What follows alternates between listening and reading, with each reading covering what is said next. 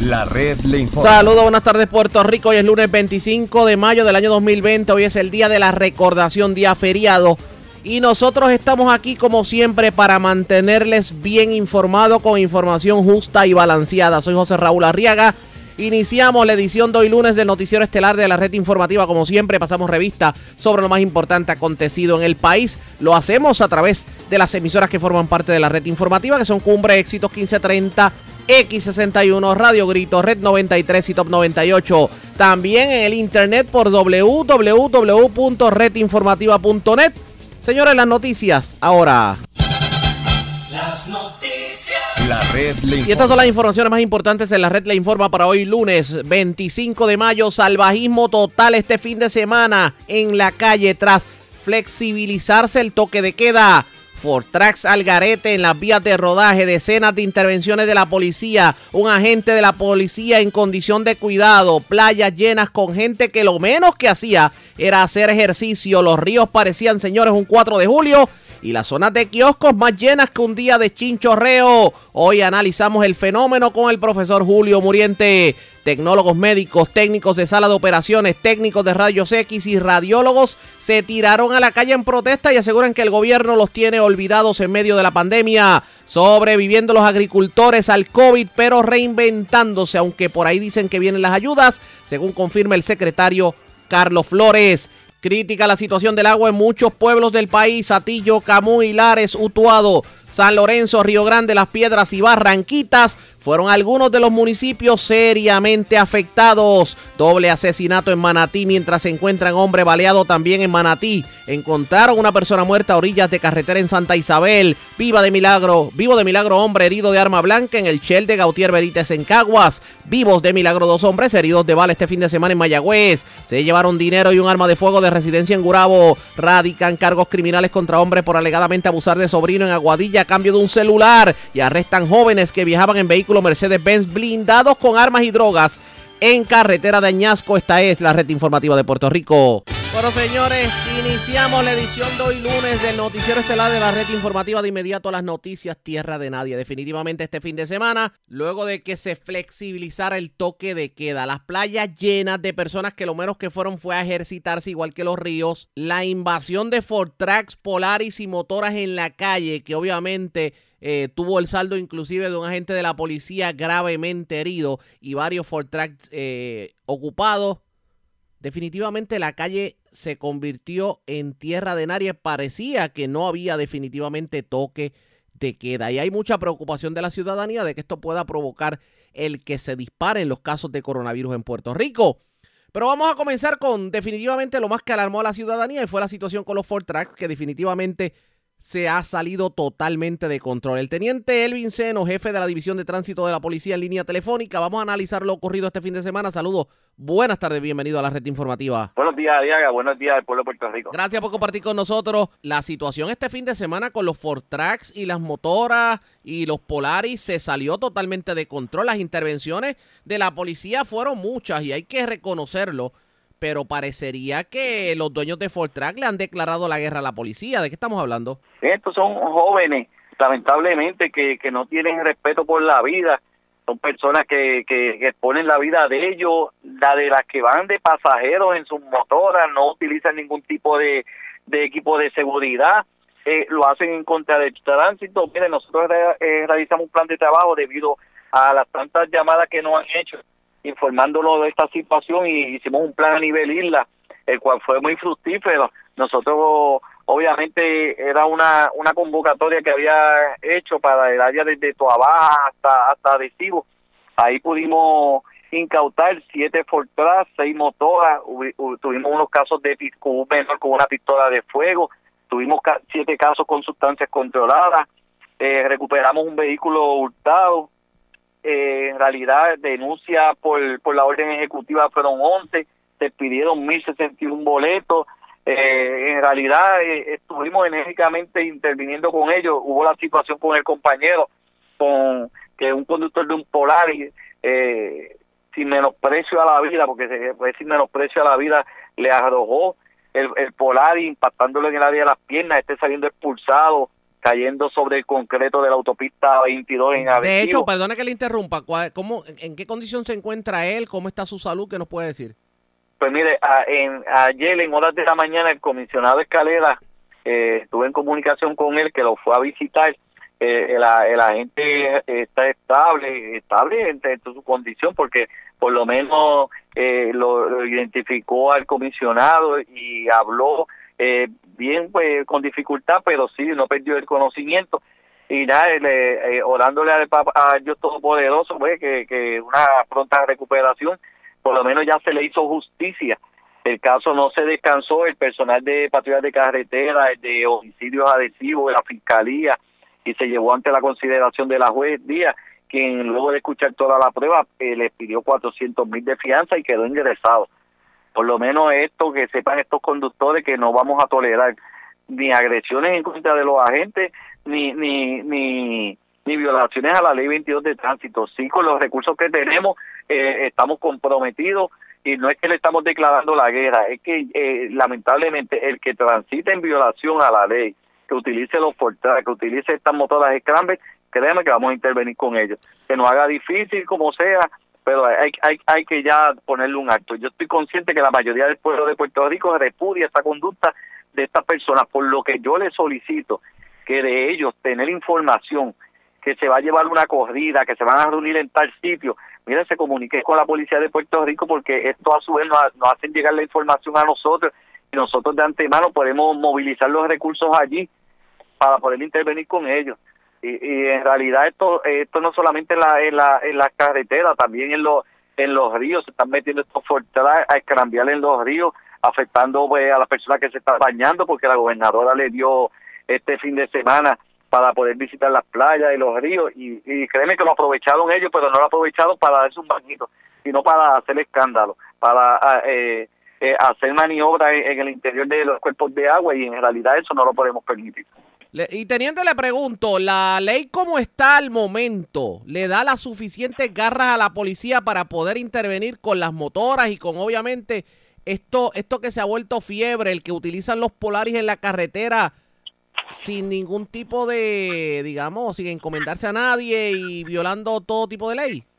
Pues mira, Diaga, te tengo que decir que sí, la ley 22 es bien amplia. La ley 22 te, te, te incluye eh, el uso de estos vehículos son denuncias el artículo 1016, esto de los Fortrack, eh, te lo establece la ley que está en violación a la misma, los polares, pues obviamente si tienen tablillas pues emitida por el Departamento de Obras Públicas, pues lo pueden utilizar siempre y cuando pues en control y de lo establecido en la ley 22. Si van en violación a, la misma, como pasó con, el conductor que impactó el compañero, créeme que le vamos a aplicar la ley 22 de tránsito como aquí está establecida. Estas intervenciones, como las que se dieron el fin de semana, van a continuar. Eh, pues, vamos a continuar, vamos a hacer bien enérgicamente porque en realidad no podemos permitir que se nos salga de las manos eh, estas personas que en realidad son amantes al riesgo, porque se ponen ellos en riesgo y no, y no solamente ellos, como te dije anteriormente, van con pasajeros en la motora y te alzan esa motora en una, en una rueda sin importarle que pueda perder el equilibrio e, ese pasajero y caer al pavimento. En realidad no podemos permitir esto, ese desorden no se puede permitir en Puerto Rico. No está fácil definitivamente, vamos a ver qué, qué, se puede hacer. En el caso de la policía, ¿ustedes tienen los recursos suficientes y el personal suficiente para poder atender estos casos? Bueno, con, los, pocos recursos que tenemos lo vamos a hacer. Ya por lo menos el comisionado de la policía pues nos dio eh, la potestad de, incluir en, estos planes de trabajo al personal de vehículos hurtados y a, a las motorizadas de las áreas en realidad pues se nos van a seguir añadiendo recursos que esperemos en Dios entre todos y la policía municipal lograr el éxito que esperemos de este plan. Bueno, vamos a ver qué, qué ocurre sobre el particular. Gracias por haber compartido con nosotros. Buenas tardes. Siento su voz, Era, ya ustedes escucharon el teniente coronel Elvin Seno, quien es el jefe de tránsito de la policía. Esta situación se salió de control definitivamente y me parece que hay que ponerle el cascabel al gato porque lo que estamos viendo es que se están dando eventos con Ford Tracks retando literalmente a la policía. De hecho, hubo un incidente en Fajardo, domingo también, en donde las motoras dijeron, los Ford Tracks dijeron, vamos para acá, vamos para Fajardo y que se atreva la policía a detenerlo. y pues lo ocurrido en Arecibo, el video, los videos definitivamente fueron virales este fin de semana en las redes sociales y fue eh, la persecución que tuvo como saldo el arresto de Carlos Carrasquillo Fuentes de 32 años, residente de Carolina. Este fue la persona que arrolló a la gente al uniformado que se encuentra en condición de cuidado. El caso fue presentado ante la juez Ángela Díaz Escalera del Tribunal de Primera Instancia de Arecibo le impuso una, una fianza de 400 mil dólares, no pudo prestarla y el caballero fue ingresado en la cárcel regional de Bayamón. De hecho, estará en la cárcel hasta la vista preliminar que se llevará a cabo el 30 de junio. Y aparentemente esta persona inclusive se reía y le pasó por encima al oficial. No, definitivamente, definitivamente esta situación se sale de control. Pero para complicar la situación, señores, Hubo otro problema con los Ford Tracks este fin de semana que se pusieron a correr sobre el río Camuy y provocaron el que se tuviera que detener la producción de agua en la planta de filtros de, del río de Camuy que afectó a Camuy y a Tillo. De hecho, solo confirmó la autoridad de acueductos y alcantarillados y todos nos preguntamos, ¿se le va a poner el cascabel al gato? la gobernadora Wanda Vázquez va de alguna manera a, eh, digamos, eh, digamos, hacer más punitiva la, la, orden ejecutiva o restringir el uso de estos vehículos, a pesar de que los Ford son ilegales en la calle. Eso está por verse. Ustedes pendientes a la red informativa de Puerto Rico, que definitivamente le vamos a dar seguimiento sobre el particular. Claro está, las playas se llenaron, se abarrotaron literalmente por parte de ciudadanos, los ríos ni se diga. Y hay mucha preocupación de que esto termine teniendo como resultado el que simplemente los casos de COVID pues se disparen en Puerto Rico. Vamos a hablar sobre el particular con varios alcaldes, pero antes hacemos lo siguiente. Presentamos las condiciones del tiempo para Vamos de inmediato al informe sobre las condiciones del tiempo. El día ha estado bastante caluroso y un día perfecto precisamente para actividades al aire libre. A pesar del coronavirus, en el transcurso de la tarde pues se espera un tiempo similar. Algunos aguaceros dispersos, sobre todo en la zona oeste y noroeste de Puerto Rico. Pero por lo menos las condiciones deben estar buenas en el transcurso del día al menos.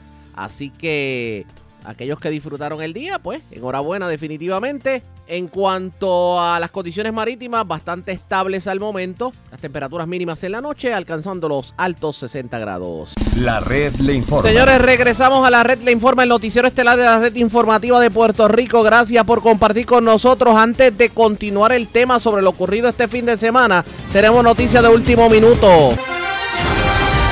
Último minuto. Bueno, ya tiene fecha el inicio de las carreras de caballos porque la Comisión de Juegos del Gobierno de Puerto Rico informó que retomarán las carreras de caballo en el hipódromo Camarero el próximo viernes 5 de junio. Esto luego de que la nueva orden ejecutiva de la gobernadora pues permitiera dicha actividad. La entidad expuso que la orden ejecutiva faculta las carreras de caballo y que estaría sujeta a la implementación de medidas de seguridad y salubridad de los trabajadores y apostadores.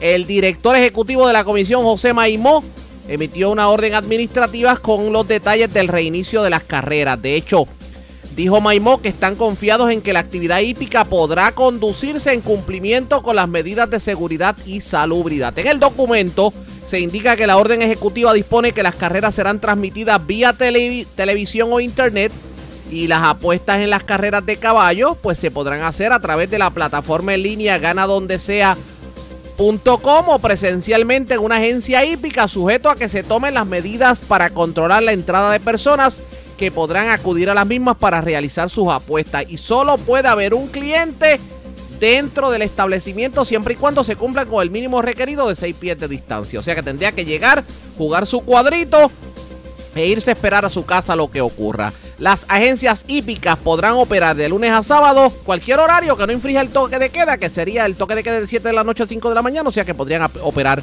por el día. Así las cosas, parece que ya los amantes a las carreras de caballo podrán disfrutar de las carreras. Había un impasse porque la gente del hipódromo quería que las máquinas Lucky Cash funcionaran, si no, no estaban disponibles o dispuestos a, reiniciar operaciones. Aparentemente eso ya se subsanó. El 5 de junio, aquellos que son amantes al, deporte del hipismo, saludos a Luis El Yoki Santiago, pues podrán disfrutar definitivamente de las carreras. Bueno, vamos a retomar el tema de lo que tiene que ver con lo ocurrido este fin de semana. Y yo tengo en línea telefónica para comenzar el análisis al alcalde de Cabo Rojo, Bobby Ramírez. Dicen que las zonas costeras de, Cabo Rojo, lo que era Boquerón, lo que era Combate, Joyuda, dicen que aquello parecía 4 de julio. Saludos, alcalde, buenas tardes, bienvenido a la red informativa. Un saludo, Arriaga, para ti, buenas tardes.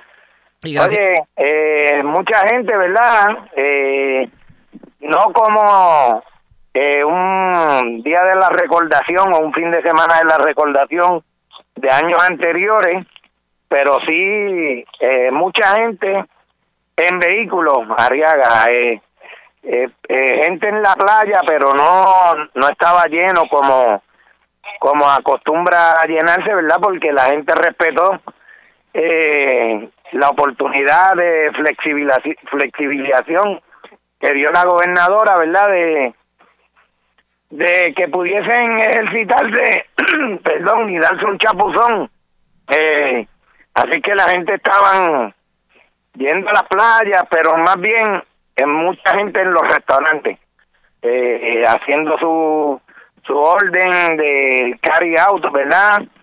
Y, y todo en orden. Teníamos vigilancia de la policía estatal, policía municipal, eh, el cuerpo de vigilantes y el FURA que estaban acuáticos, ¿verdad? Y estaban, estuvo en orden, ¿verdad? Para o era, semana. ¿Era lo que usted esperaba en medio de la pandemia? Eh, pues mira, si miramos que la gente llevamos eh, siete, ocho semanas, ¿verdad? Cumpliendo el distanciamiento y el aislamiento, al hacer la reapertura, ¿verdad? O flexibilizar, eh, sabíamos que iba a venir gente porque ya a fines de semana antes también, pues la gente había estado moviéndose al área, ¿verdad? Y recuerda que yo hice un llamado para los eh, lo que son los Airbnb, los Home Away, pues la gente eh, quisieron venir para el área oeste. Yo te puedo decir que vi mucha gente cumpliendo con mascarillas, con el distanciamiento. Vi algunos que no, pero en su gran mayoría la gente estaban cumpliendo. Y esto es bien sencillo. La medicina está, arriaga, es la responsabilidad ciudadana. Esa es la medicina. Falta la vacuna, pero la medicina es como nosotros, eh, ¿verdad? movemos el contagio. Alcalde. pero nos va, nos va, a tener que dar la receta porque el panorama que usted nos está planteando, aunque hubo mucha gente en la zona, es, es, lo que nosotros llamaríamos a este otro lado de la isla el mundo ideal, pero el mundo real acá era que lo que había en la zona norte, zona metropolitana, zona centro y zona este era un algarete de Fortrax, motora, eh, personas en la playa de manera indiscriminada, en los ríos ni se diga, por lo menos la cosa estuvo más tranquila. ¿Ya cuál es la receta? Cuénteme. Eh, eh, pues mira, nosotros tenemos la, la vigilancia, ¿verdad? Que hemos sido constantes en eso. Teníamos alrededor de unos 50 agentes de la policía estatal que estaban eh, dando vigilancia en Cabo Rojo, aparte de los del distrito. También nosotros tuvimos fuera una unos nueve días la policía municipal que, que me dio un positivo, ¿verdad? Uno de los compañeros, pero el viernes llegaron los resultados y con, con nuestro epidemiólogo y el equipo de médicos restablecimos el viernes en la tarde la policía municipal y pudimos ayudar también con vigilancia, ¿verdad? En el área. Creo que el llamado es, eh, ¿verdad? A la gente cumplir distanciamiento, lavado de manos y responsabilidad ciudadana, utilizar la mascarilla, eh, ¿verdad? Y con mucho respeto, pues podemos echar para adelante. Si fallamos, vamos a regresar de segurito, que va, va a regresar a un toque de queda, que la gente no quisiera eh, regresar a él. Definitivamente, así que hay que ver qué ocurre en este sentido. Alcalde, gracias por haber compartido con nosotros. Buenas tardes. Siempre estoy a tu orden y lo más importante, responsabilidad ciudadana. Esa es la medicina. Definitivamente. Gracias, alcalde. El alcalde de Cabo Rojo, Bobby Ramírez. Estábamos esperando llamada de la alcaldesa de Barceloneta, eh, Wanda Soler, pero ah, hemos tenido problemas con la comunicación. Porque si hay una preocupación de varios alcaldes en la zona norte, precisamente por lo ocurrido este fin de semana con las motoras y los Ford Tracks. También en el caso de la alcaldesa de Loíza, eh, Julia Nazario, que de hecho estuvo, está sumamente preocupada por lo que se vio este fin de semana, por lo menos en la zona de Piñones y de Talega. Vamos a ver si en el transcurso del noticiero las podemos conseguir para dialogar con ellas, porque sí tienen, ambas tienen esa preocupación, sobre todo lo que tiene que ver con los vehículos ilegales en la calle y el efecto que puedan tener a la ciudadanía. Definitivamente, amigos, pendientes a la red informativa de Puerto Rico, porque vamos a estar dando información sobre el particular. Cambio brevemente de tema porque este fin de semana se anunció que se va a extender hasta el 31 de agosto la vigencia de las licencias de conducir en todas sus categorías, licencias de gestoría, entre otros permisos. Y esto lo anunció el secretario de Obras Públicas, el ingeniero Carlos Contreras. ¿De qué estamos hablando? Van a extender la vigencia de las licencias de aprendizaje de conducir, eh, los permisos de exención de tintes, las tarjetas de identificación, eh, los rótulos removibles de impedido, entre otros. En el caso de los marbetes vencidos en marzo, abril, mayo y junio, se va a extender hasta el 30 de junio porque según indica Contreras, a diferencia de la licencia, las personas pudieran ir a un centro de inspección a renovar el marbete. Así que si usted de tantos que se le venció la licencia, sepa usted que se extendió hasta el 31 de agosto. La red le informa. Vamos a una pausa y cuando regresemos, hoy día feriado no estuvo exento de manifestaciones. ¿De qué estamos hablando? Les contamos luego de la pausa, regresamos en breve.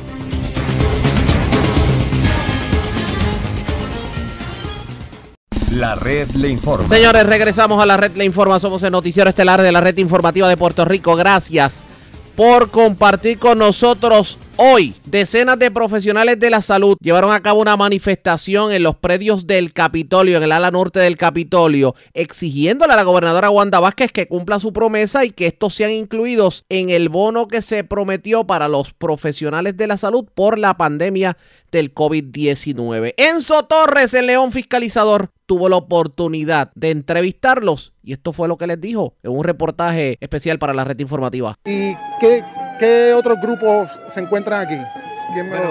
Eh, nosotros nos estamos uniendo al reclamo eh, conjunto a, a, los tecnólogos de rayos X eh, y los de terapia respiratoria, entre otros empleados de la salud, que entendemos y desconocemos cuál es la evaluación que se hizo para excluir a, la gran mayoría de los empleados de la salud. Por ejemplo, yo soy técnico quirúrgico y, estamos en la línea de fuego y nos excluyeron.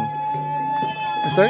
Bueno, nosotros estamos aquí, yo represento a mis compañeros este, y el viernes estuvimos en una pequeña manifestación en Centro Médico. Todavía no nos han contestado la administración ni la gobernadora. Se le mandó a la gobernadora una carta explicándonos quién determinó, porque si a los enfermeros le dieron el dinero, porque a los técnicos que estamos en mano a mano con el, médico operando, que estamos más expuestos que un enfermero de sala, que estamos y no nos han dicho nada. Represento también a mis compañeros de farmacia, a los tecnólogos de radiología que están mano a mano con nosotros y sobre todo los técnicos respiratorios. Esos son los compañeros que están ahí mano a mano, entubando, extubando, extrayendo secreciones y tan siquiera ni la administración ni la gobernadora nos ha dicho un porqué. Tengo los técnicos de suministro que se encargan de, después que se bajan esas bandejas, se esterilicen la preparación y la desinfectación. De ellos se han olvidado y queremos exponer el porqué, que nos expliquen. ¿Por qué también tenemos que estar suplicando que nos den el equipo de protección? La mayoría del equipo de protección que tenemos, muchos hospitales, tanto privados como públicos, es porque nos los han donado. Y muchos de esos productos que nos han donado, como las mascarillas N95, son unas mascarillas que no sellan, o sea, no, hacen el sello correcto. Y lamentablemente muchas de esas mascarillas están hasta expiradas. Son unas mascarillas que las donaron y son N9, NK, N95, no son las 3M las que se, se supone que nosotros tengamos. todo el profesional de salud tenemos que protegernos sean lo que seamos. Y yo creo que no es una tabla de quien tenga mejor preparación académica ni no. Es que nos llamen y nosotros vamos y representamos y hablamos y exponemos. Si nadie sabe qué es un técnico quirúrgico, un técnico quirúrgico, estamos aquí. Si nadie sabe lo que hace un terapista respiratorio, invítanos. Si no saben qué es un técnico de radiología, invítanos. Nosotros estamos en la mejor disposición pasivamente a explicar. Porque no porque yo sea enfermera es que corro todos los roles. Esto es diferente. Gracias. Caballero, pase por aquí un momentito. Explíqueme usted. Pues específicamente en el área de imagen de diagnóstico, como muy bien también explicó la compañera, es prácticamente el área de mayor respuesta dentro de todo esto, porque todo paciente que entra por sala de emergencia necesita una radiografía de pecho, necesita un CT para confirmar específicamente aquellos hallazgos que realmente se puedan estar obteniendo de un paciente que aún no se le ha hecho la prueba de COVID. En todo esto, realmente nosotros no tenemos ningún tipo de distanciamiento porque tenemos que estar prácticamente en el contacto directo con el paciente. En este tipo de situación tenemos aquí diferentes áreas de especialidad. Tenemos el área de tomografía computerizada, resonancia magnética, radiología general, densitometría ósea, tenemos el área de radioterapia, los mamografistas. O sea que realmente es un espectro amplio dentro de lo que son los servicios de salud en el área de imágenes de diagnóstico. Realmente ningún médico puede diagnosticar condiciones pulmonares si no ven imágenes como tal. Más tarde, ya sea intraoperatoriamente, ya sea en los intensivos, ya sea por sala de emergencia. Eh, ¿Cuántas personas, cuántos profesionales de la salud han sido, si ustedes saben el número, han sido excluidos de esta partida? Porque cuando ella, la gobernadora, primero hace el anuncio, los incluye a todos. Después se fueron excluyendo. Más o menos, ¿ustedes tienen un número de cuántos en total? Bueno, en el área de imágenes de diagnóstico estamos hablando de 8 con toda su área de especialidad. No, no sabría decirte la, cantidad ¿Pero exacta. ustedes son cuántos más o menos? Somos técnicos quirúrgicos, no, tengo la cantidad exacta. En Puerto Rico vemos alrededor trabajando como técnicos quirúrgicos de 2.500 un poquito más.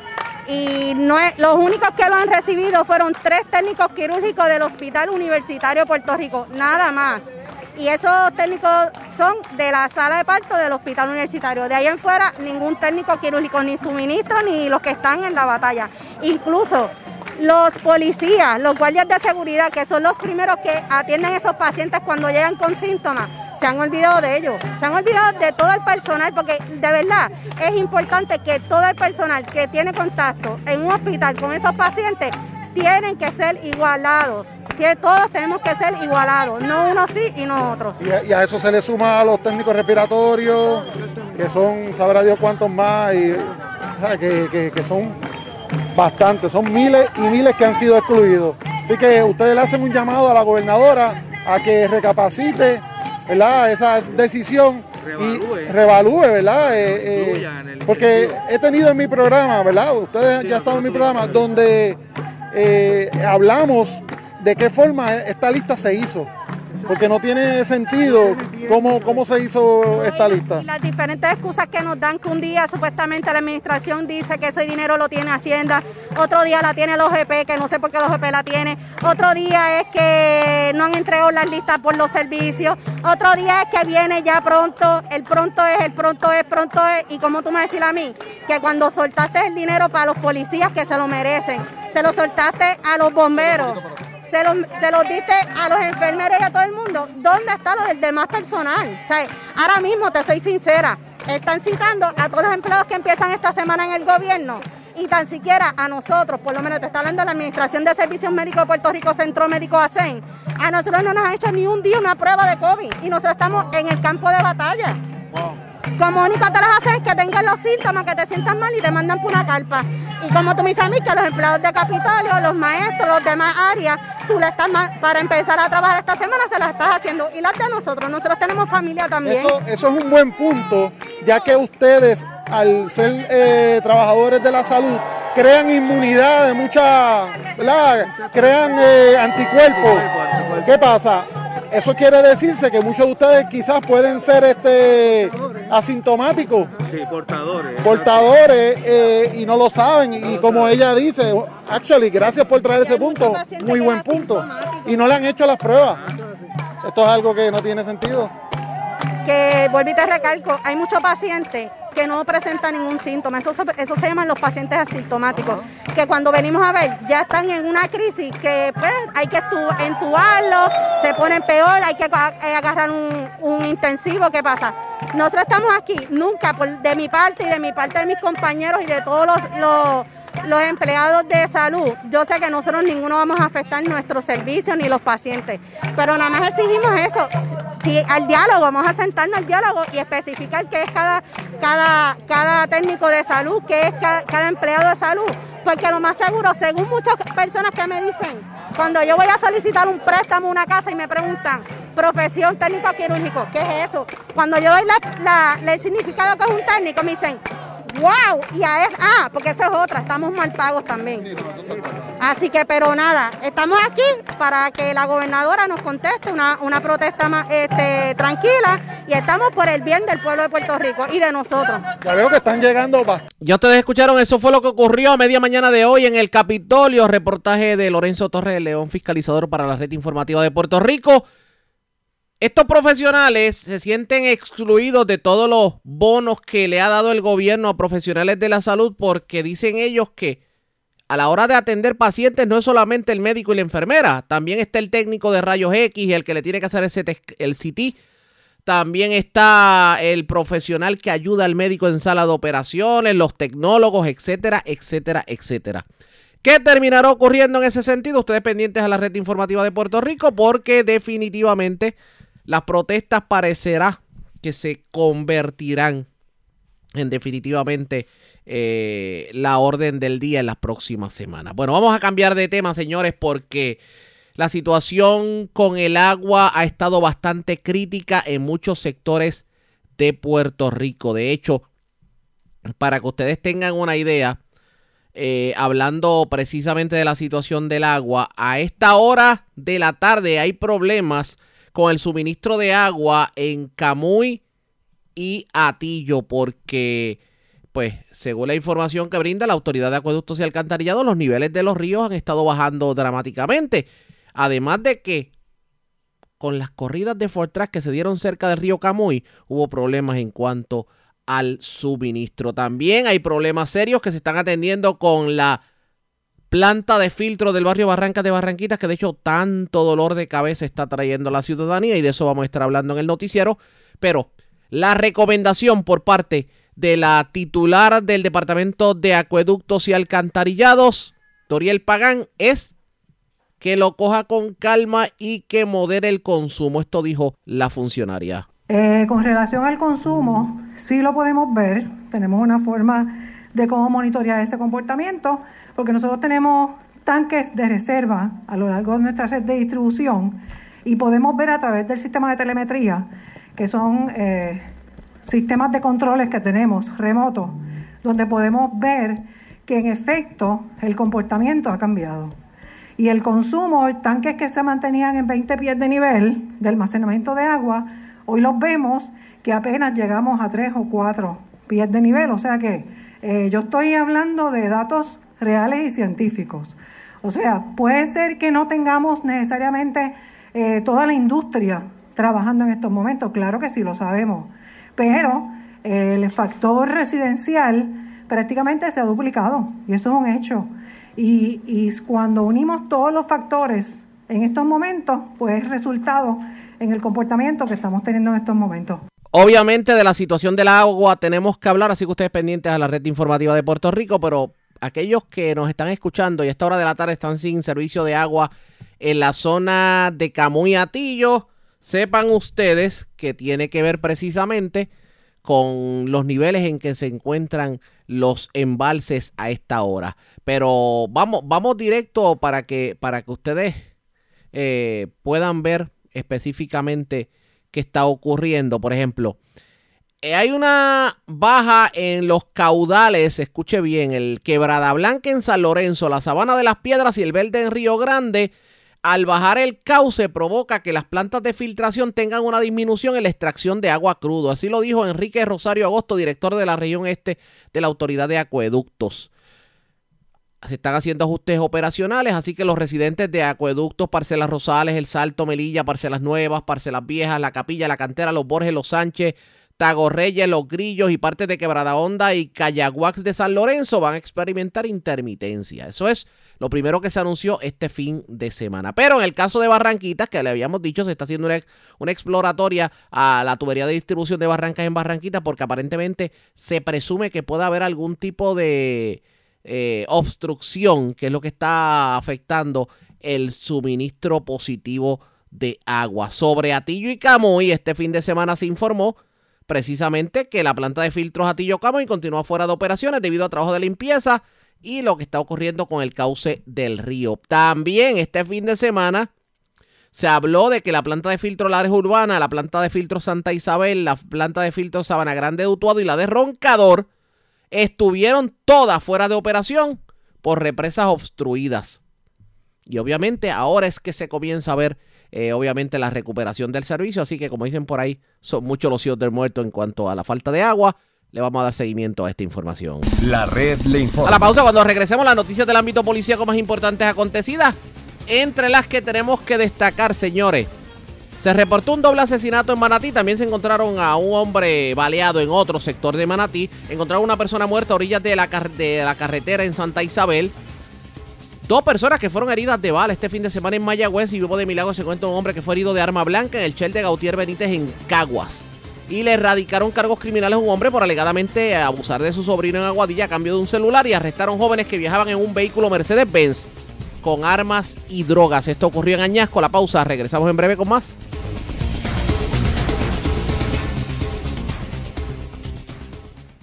La red le informa. Señores, regresamos a la red le informa, el noticiero estelar de la red informativa edición de hoy lunes. Gracias por compartir con nosotros. Vamos a noticias del ámbito, del ámbito policiaco. Hemos estado hablando en el transcurso del noticiero sobre obviamente pues todas las intervenciones de la policía en cuanto a lo que tiene que ver con los Fortrax y motoras. Pero señores, tres de estos que fueron ocupados por la policía se encontraban en el estacionamiento de la División de Patrulla de Carreteras de Bayamón. Pues simplemente delincuentes se los llevaron. Además, se llevaron rótulos de un salón spa de Bayamón. Delincuentes arrancaron el rótulo. La información la tiene Yaritza Acevedo, oficial de prensa de la policía en Bayamón. Saludos, buenas tardes. Sí, buenas tardes. Comenzamos con el escalamiento a eso de las 5 y 10 de la mañana de hoy se reportó un escalamiento en el área del estacionamiento, el interior de un almacén de la unidad de patrullas de carretera en Bayamón. De la información preliminar, agentes del precinto Bayamón Norte investigaron el escalamiento donde alguien le causó daños a la verja de Salconfein, logrando acceso al interior del almacén apropiándose de una motora Honda CRF 450 color blanca y gris del año 2014, una Bachan color anaranjada del año 2014 y una Kinko color roja año 2004. Estas habían sido ocupadas para investigación. El sargento Héctor Mercado, adscrito al precinto Bayamón Norte, se hizo cargo de la investigación y una apropiación ilegal ocurrió a eso de las 9 y 45 de la mañana de ayer en la marginal Santa Cruz, en el establecimiento Aborio Salón Spa en Bayamón. De la información preliminar alega Estel Chedrak que alguien se apropió de dos rótulos de mencionado establecimiento. Estos fueron valorados en 1.400 dólares. El policía municipal Jorge Ávila se hizo cargo de la investigación. Gracias por la información. Buenas tardes. Buenas tardes. Gracias, era Yaritza Acevedo, oficial de prensa de la policía en Bayamón, de la zona norte, de la zona metropolitana a la zona norte, porque se reportó un doble asesinato este fin de semana en Manatí. Mayra Ortiz, oficial de prensa de la policía en Arecibo, con detalles. Saludos, buenas tardes. Buenas tardes. ¿Qué información tenemos? Ayer en horas de la tarde se reportó a través del sistema de emergencia 911 un herido de bala en la carretera 6685 en el kilómetro 6.0 sector Villamalia en el pueblo de Manatí el agente Daniel Silva del distrito de Manatí se personó al lugar donde encontró el cuerpo de un hombre de aproximadamente 25 a 30 años, cinco pies, vestía de camisa color gris claro, pantalón corto tipo mahón color azul y tenis marca Además tenía varios tatuajes, entre ellos el nombre de Yadiel en el brazo derecho y en el brazo izquierdo el nombre de Mirelis. El cuerpo presentaba varias heridas de balas en el área del rostro En su poder también tenía 302 dólares en efectivo y un viper de auto.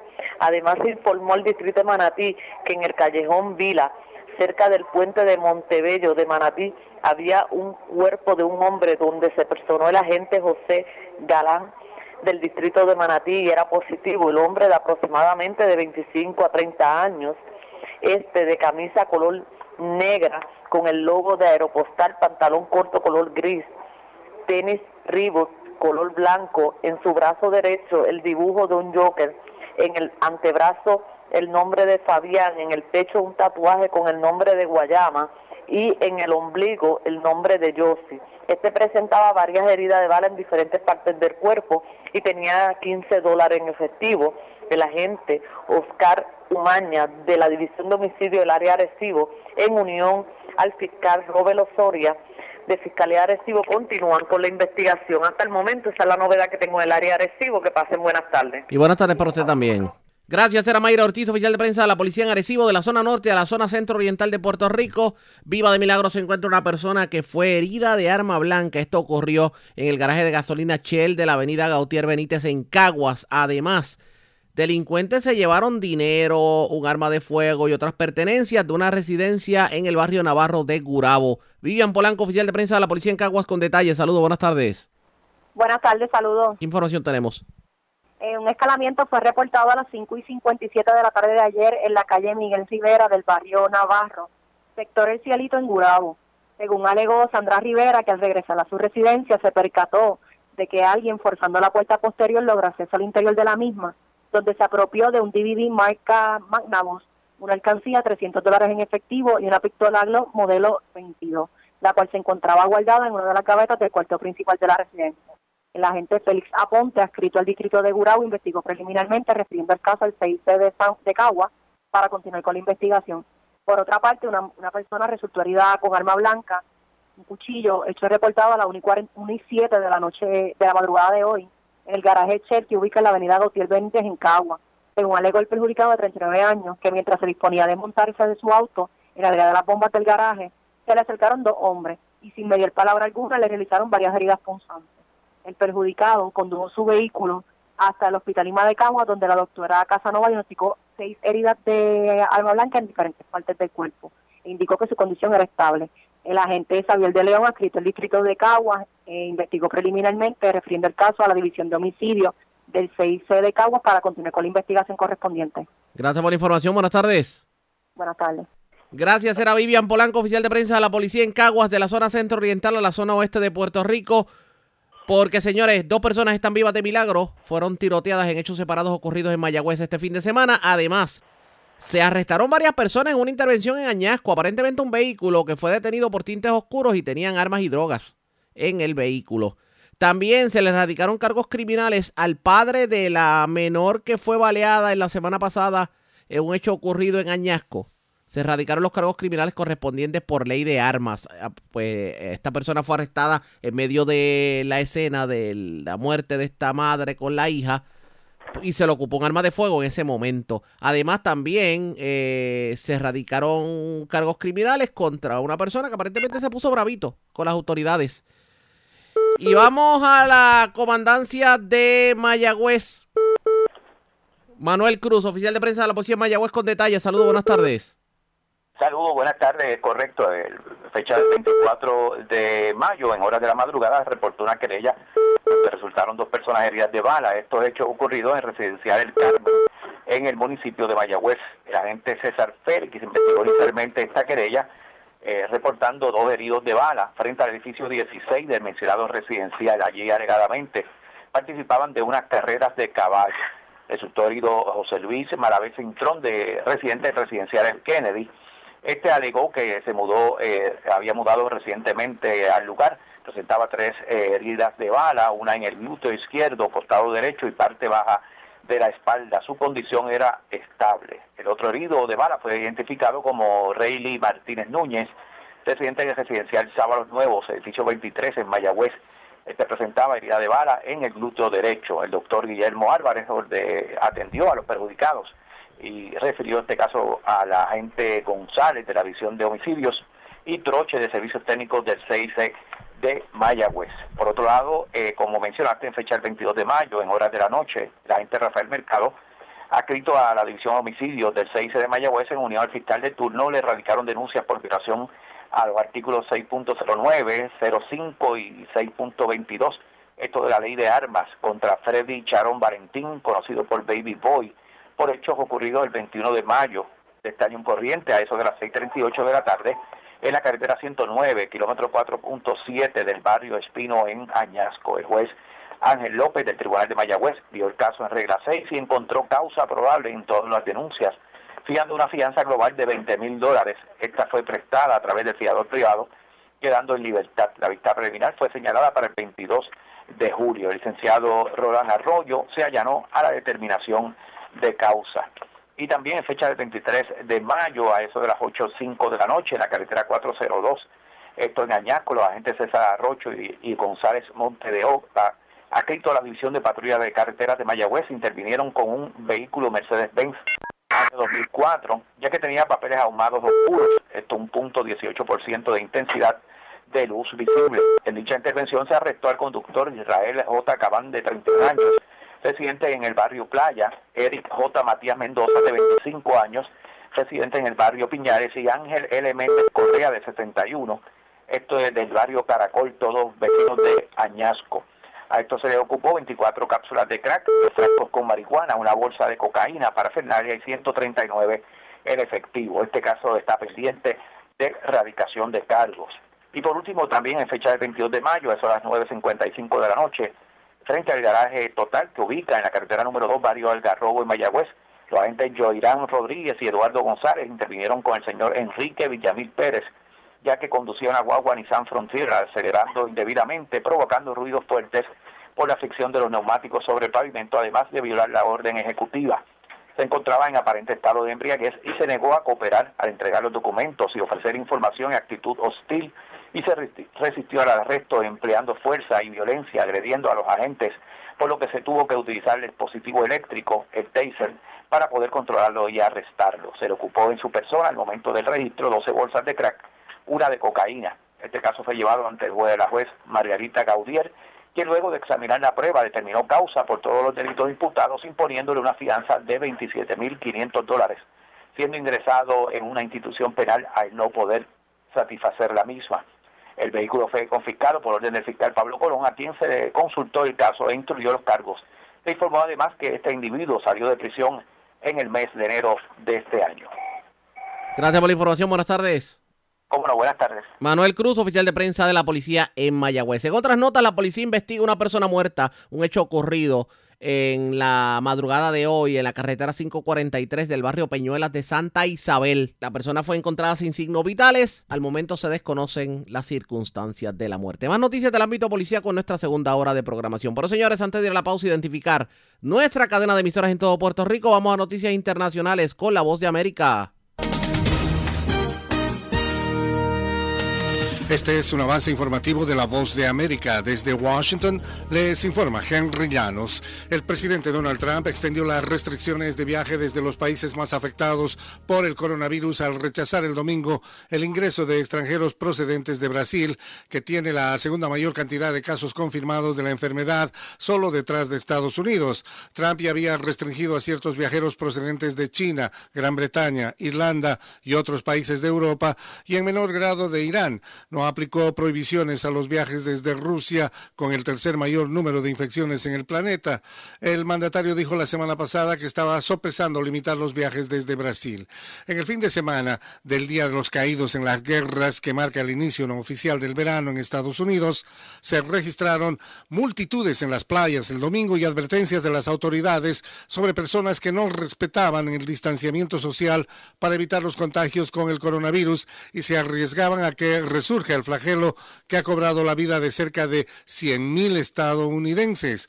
Agentes de la policía y de patrullaje en las playas trataron de asegurarse de que las personas mantuvieran su distancia entre ellas mientras absorbían los rayos del sol en la playa, parques y otras áreas recreativas de todo el país. A continuación, un mensaje de servicio público de la voz de América. Para evitar la propagación del coronavirus en Estados Unidos y otros países. Las autoridades han ordenado cerrar restaurantes, salas de cines y gimnasios. Los expertos en salud pública dicen que los beneficios de limitar el contacto interpersonal son significativos y ayudan a reducir la posibilidad de abrumar los sistemas de atención médica. Argentina endurece la cuarentena obligatoria porque se multiplicaron los casos en las últimas semanas y se espera el pico de la enfermedad para junio. Nos informa Juan Ignacio González Prieto. El gobierno argentino decidió dar marcha atrás y volver a endurecer la cuarentena porque los casos de coronavirus se quintuplicaron en las últimas semanas en la capital federal y el Gran Buenos Aires. El presidente Alberto Fernández volvió a mostrar su enojo. La cuarentena va a durar lo que tenga que durar para que los argentinos estemos sanos, para que los argentinos no se mueran. Después, el que quiera elucubrar sobre el tiempo de la cuarentena, que lucubre. Yo siempre digo lo mismo. Los que estamos en esta mesa nos toca gobernar seres humanos y realidades. Juan Ignacio González Prieto, Voz de América, Argentina. El primer ministro de Japón, Shinzo Abe, levantó hoy lunes el estado de emergencia en Tokio y otras cuatro zonas donde aún estaba vigente, poniendo fin a las restricciones en todo el país. Los expertos de un comité nombrado por el gobierno aprobaron el levantamiento de la situación de emergencia en Tokio, las prefecturas vecinas de Kanagawa, Chiba y Saitama, así como en Hokkaido. Este fue un avance informativo de La Voz de América. La red le informa. Señora, vamos a una pausa. Identificamos nuestra cadena de emisoras en todo Puerto Rico. Regresamos con más en esta edición de hoy, lunes, día feriado del Noticiero Estelar de la Red Informativa. La red le informa. Iniciamos nuestra segunda hora de programación. El resumen de noticias más escuchado de Puerto Rico es la red le informa. Somos el Noticiero Estelar de la Red Informativa de Puerto Rico. Soy José Raúl Arriaga. Hoy, lunes 25 de mayo del año 2020, día feriado. Como siempre, pasamos revistas sobre lo más importante acontecido, como siempre a través de las emisoras que forman parte de la red, que son Cumbre, Éxitos 1530, X61, Radio Grito, Red 93 y Top 98, y a través de la internet por www.redinformativa.net. Señores, las noticias ahora. Las noticias. La red le informa. Y estas son las informaciones más importantes en la red le informa para hoy lunes 25 de mayo. Salvajismo total este fin de semana en la calle tras flexibilizarse el toque de queda. Fortrax Algarete en las vías de rodaje, decenas de intervenciones de la policía, un agente de la policía en condición de cuidado, playas llenas con gente que lo menos que hacía era hacer ejercicio, los ríos parecían, señores, un 4 de julio y las zonas de kioscos más llenas que un día de chinchorreo. Hoy analizamos el fenómeno con el profesor Julio Muriente. Tecnólogos médicos, técnicos de sala de operaciones, técnicos de rayos X y radiólogos se tiraron a la calle en protesta y aseguran que el gobierno los tiene olvidados en medio de la pandemia. Sobreviviendo los agricultores al COVID, pero reinventándose, aunque por ahí dicen que vienen las ayudas, según confirma el secretario Carlos Flores. Crítica la situación del agua en muchos pueblos del país, Atillo, Camuy, Lares, Utuado, San Lorenzo, Río Grande, Las Piedras y Barranquitas fueron algunos de los municipios seriamente afectados. Doble asesinato en Manatí mientras se encuentran hombre baleado también en Manatí. Encontraron una persona muerta a orillas de carretera en Santa Isabel. Viva de milagro, vivo de milagro hombre herido de arma blanca en el Shell de Gautier Benítez en Caguas. Vivos de milagro dos hombres heridos de bala este fin de semana en Mayagüez. Se llevaron dinero y un arma de fuego de residencia en Gurabo. Radican cargos criminales contra hombres por alegadamente abusar de sobrino en Aguadilla a cambio de un celular. Y arrestan jóvenes que viajaban en vehículos Mercedes-Benz blindados con armas y drogas en carretera de Añasco. Esta es la red informativa de Puerto Rico. Bueno, señores, damos inicio a la segunda hora de programación en el noticiero estelar de la red informativa de inmediato a las noticias, tal y como le informábamos en la primera hora de noticiero. Esto el fin de semana fue un total salvajismo en la calle. Vimos que parecería que Digo, yo me sentí como cuando en los hipódromos abren las compuertas y salen los caballos a trote. Porque la gente estaba en la calle como si no hubiera pandemia. Chinchorreos, ríos llenos, playas llenas y lo menos que estaban haciendo el ejercicio. Los Fortrax en la calle, inclusive este fenómeno de los dueños de Fortrax retar a la autoridad. Convocar a, a corridas y diciendo que allá la policía si se tira en contra de ellos. La pregunta es entre eso y lo que está ocurriendo en el gobierno, ¿cómo analizamos todo lo que pasa en el país? En línea telefónica, el profesor Julio Muriente. Muriente, buenas tardes, bienvenido a la red informativa. Hola, buenas tardes, Arriaga. Mucho gusto conversar contigo y los amigos Radio Escucha. Gracias por compartir con nosotros. Esto merece análisis profundo desde el ámbito sociológico, desde el ámbito político, porque o el puertorriqueño no acata instrucciones, le está dando poca importancia al COVID o simplemente eh, esto es algo normal en, en, un momento en donde los puertorriqueños llevan 50 días casi en las, en, en las casas como si fueran cárceles. ¿Qué me dice? Mira, en la vida toda, en la crianza de los muchachos, en el sistema educativo, en un equipo de un deporte donde tiene que aplicarse algún tipo de orden y disciplina, hay una premisa básica en, todos los, en todos esos ámbitos y es que la única disciplina que funciona eh, es la disciplina consciente, es decir, es la disciplina voluntaria, es la disciplina que es el fruto de la educación y el desarrollo de la conciencia. Cuando tú me explicas a mí que yo debo o no debo hacer algo y me educas y me dices, mira, no debes hacer esto o debes hacerlo por esto y esto, y el beneficio puede ser este, pero el riesgo es el otro. Cuando yo tomo una decisión, yo no lo hago caprichosamente, ni lo hago como una reacción, sino que lo hago como gente educada. O sea, si, si a mí me educan desde niño de que en zona escolar debo ir a 25 millas por hora porque hay una escuela, porque hay niños, eh, porque debo ser preventivo, no, pero no porque hay un guardia al otro lado esperándome para darme un boleto, ¿ves? Sino porque me educaron en la responsabilidad o el uso del cinturón de seguridad, por ejemplo, si me explican, mira, mejor que lo use porque cuando un auto tiene un accidente y choca, mira con lo que sucede con el cuerpo que se desplaza, pero si me dice que lo que sucede es que hay un guardia velándome para darme un boleto, son dos cosas, dos maneras distintas de entender. ¿Qué es lo que ocurre, por ejemplo, con, con las personas que tiran basura en las playas y ríos? Por ejemplo, por ejemplo, cuando yo, cuando, cuando a mí se me educa, cuando a mí, a ti, a cualquier ciudadano se le educa en que primero que la basura naturalmente no existe. O sea, la basura es una creación social. O sea, nosotros los humanos somos los únicos que producimos basura en el planeta.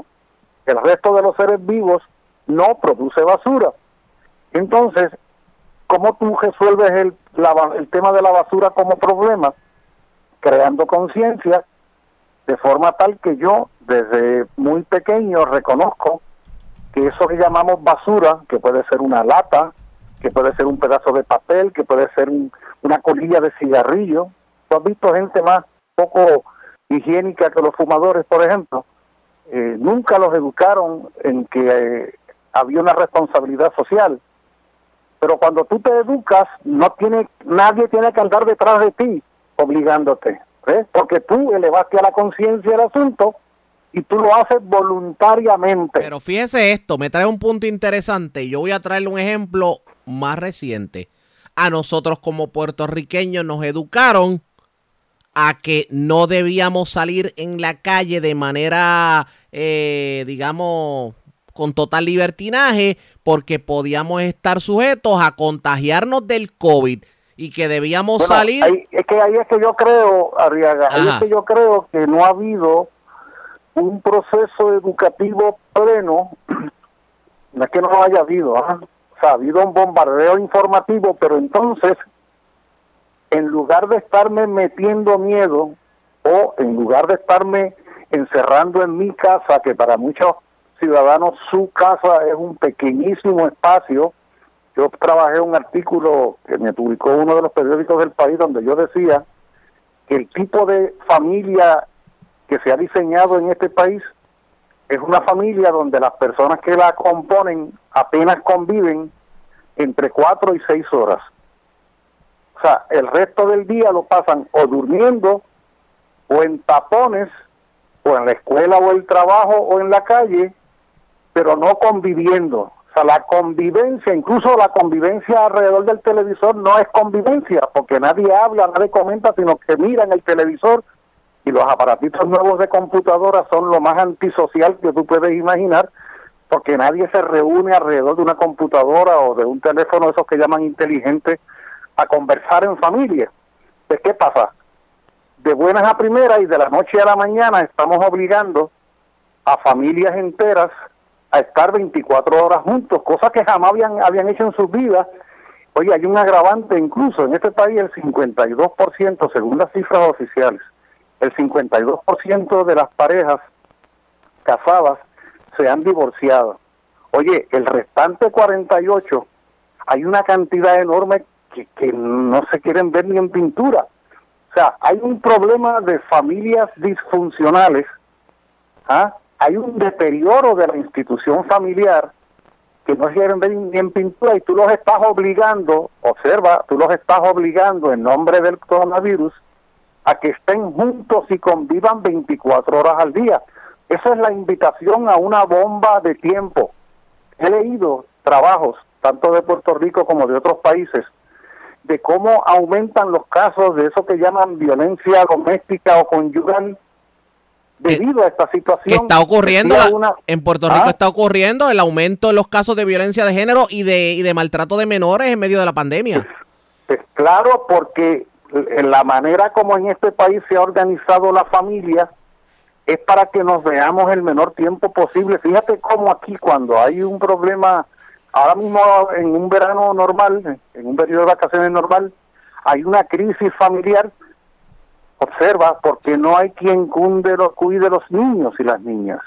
O sea, la escuela, la escuela pasa de ser un centro de educación y desarrollo cultural a un centro de cuidos porque no se concibe en este modelo de sociedad un espacio para que la familia asegure la participación activa en la crianza. Oye, a los hijos los va criando cada vez menos la familia y los va criando cada vez más el televisor, la computadora o alguien en algún sitio. O sea, todo esto junto que te estoy describiendo de manera un poco improvisada, si tú quieres, va generando un clima de desasosiego que por más que tú en los medios dices, no salgas de tu casa, no salgas de tu casa, oye, tú estás loco por salir de tu casa, tú estás loco por no estar con tus hijos, tú estás Y el, loco y el por ser no humano por naturaleza eh, reta la autoridad. Ah, bueno, mira, pero no solo reta la autoridad. Si la autoridad pretende hacer alarde de que esa autoridad, es decir, un dirigente político puede ser educador y no tiene que ser visto como un guardia. A los dirigentes políticos que son educadores, por cierto, y es a los dirigentes políticos a quienes más se les respeta, porque no se pasan haciendo alarde de que mandan, no se pasan de que tienen autoridad y que pueden imponer su voluntad. En esta situación que ha ido dándose, es un clima autoritario, autoritario de penalización, de castigo, de privación de libertad de movimiento, que no ha venido acompañado de la correspondiente educación para yo comprender por qué. Es como que yo te pregunto, yo por ejemplo, se supone que a base del, el, el toque de queda este, puedo estar por ahí hasta las 6 de la tarde, hasta las 7 de la noche, ¿verdad? Dime tú, ¿por qué yo no puedo estar después de las 7? O sea, exactamente de qué es de lo que se está Sí, es que es Sí, como si el yo- virus saliera solamente por la noche. Por eso, si tú lo que tú, si lo que tú quieres es que yo no vaya a un cafetín, a una barra, que además la mayoría de este país no está a las 7 de la noche en 10 semanas en un cafetín o en una barra. Si lo que tú quieres es que no vayamos a estos sitios, lo que tú haces simplemente es que lo cierras a las 7. Entonces me está, no me estás diciendo a mí que en mi casa yo no puedo ir. Me estás diciendo, tú sal si tú quieres, pero de antemano te digo que estos negocios y estos sitios están cerrados. La pregunta de los 64 mil chavitos es qué hacemos para evitar caer en lo que estamos cayendo al día de hoy a raíz de precisamente Ah, eso que nos explica. todo esto que he dicho, todo esto que he dicho, eh, a ver si puedo redondear y, y sintetizar. Bueno, me parece que se cayó la llamada telefónica en el momento más interesante de la conversación. Vamos a ver si podemos eh, restablecer en el transcurso del noticiero o dialogamos con el profesor Julio Muriente, porque el planteamiento que hace es que obviamente los puertorriqueños que tienden a ser rebeldes hacia la autoridad, pues no están viendo el lado, digamos, menos punitivo de la cosa. Es como que no salgas porque te van a meter preso, pero no es no salgas porque no te vas a contagiar. O, o no vayas a este sitio por aquello o lo otro. Y dice que se debe dar más educación del porqué de las cosas y menos y menos el señalamiento de que si no haces esto te va a pasar esto otro. Pero lo cierto es que la situación este fin de semana estuvo bastante crítica en cuanto a lo que tiene que ver con pues, la salida de la gente a la calle. ¿Tendrá algún resultado negativo? Veremos que las cifras se van a disparar. Esto que ustedes escucharon es suficiente razón para justificar el que puertorriqueño se haya tirado como los locos a la calle. Vamos a continuar este análisis de lograr comunicación con Muriente, nuevamente estaremos con él. Si no, pues escucharon ustedes al profesor Julio Muriente en el análisis, pendientes a la red informativa. Pero antes de continuar con los temas, hagamos lo siguiente. Presentamos las condiciones del tiempo para Vamos de inmediato al informe sobre las condiciones del tiempo. El día ha estado bastante caluroso y un día perfecto precisamente para actividades al aire libre, a pesar del coronavirus. En el transcurso de la tarde, pues se espera un tiempo similar algunos aguaceros dispersos, sobre todo en la zona oeste y noroeste de Puerto Rico, pero por lo menos las condiciones deben estar buenas en el transcurso del día al menos. Así que aquellos que disfrutaron el día, pues enhorabuena definitivamente. En cuanto a las condiciones marítimas, bastante estables al momento. Las temperaturas mínimas en la noche alcanzando los altos 60 grados. La red le informa. Señores, regresamos a la red le informa, el noticiero estelar de la red informativa, edición de hoy, lunes, día feriado. Gracias por compartir con nosotros. Los agricultores podrán salir a flote de toda esta pandemia. El secretario del Departamento de Agricultura, Carlos Flores, habló sobre el tema y sobre todo sobre qué tipo de ayuda pudieran recibir los agricultores, tomando en consideración, obviamente, que eh, la venta se ve detenida porque hubo un sinnúmero de comercios por semana cerrado y también lo que tiene que ver con la labor de los agricultores. ¿Qué dijo sobre el particular? Vamos a escuchar. Estar eh, beneficiando al sector agrícola. Eh, pero un poco atrás quiero eh, también explicar que el sector agrícola, contrario a otros sectores de la economía, tiene una dinámica distinta, porque nosotros sí hemos mantenido la operación.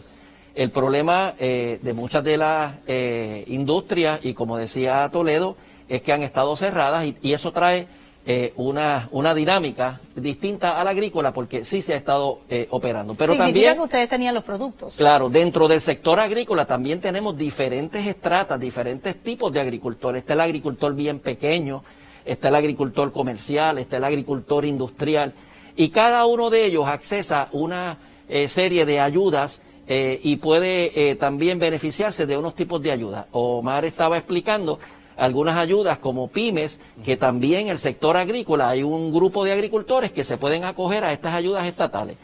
Hay otros que se están acogiendo a, otras ayudas, como por ejemplo la de Small Business Administration, que también preparó un paquete de millones de dólares para asistir a los agricultores en mantener la nómina de empleados, de préstamos a un eh, por ciento de interés, eh, y todo ese tipo de agricultores pueden accesar a esas ayudas.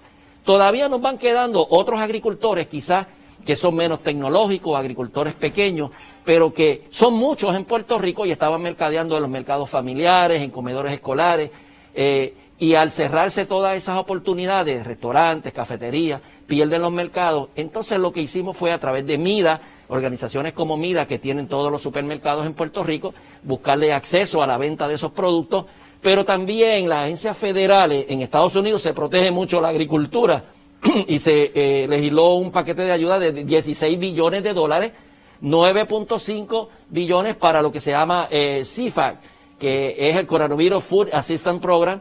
Esos 9.5 billones de dólares Puerto Rico está participando y uno de los primeros fue a través de Agricultural Marketing Service que presentó una eh, apertura para propuestas en el mes de abril donde Caribbean Prodos eh, y otras empresas en Puerto Rico solicitaron y compitieron, se la ganó Caribbean Prodos y se le asignó 107 millones de dólares. Esa es la cifra más alta de todas las aprobaciones que se hizo en la nación americana. 107 millones para esta empresa, que es una empresa puertorriqueña, lleva 60 años mercadeando productos en Puerto Rico y vende mucho de la producción local. Pues eh, con esta propuesta, esta empresa ya contrató más de 200 personas para hacer la línea de ensamblaje, preparar estas cajas que contienen no solamente fruta, las verduras, los vegetales, también tienen lácteos. Ahí pudimos vaciar casi todo el inventario que teníamos de la leche índula que no se estaba vendiendo, pues por ahí se fue la mantequilla, también ahí se está yendo huevo y proteínas, carne. Todo el paquete que teníamos aguantado de carne de cerdo, pues también la estamos canalizando. ¿Y quién recibe eso, secretario? ¿Y cómo lo accesan? Sí, eso se va a distribuir a través de organizaciones sin fines de lucro.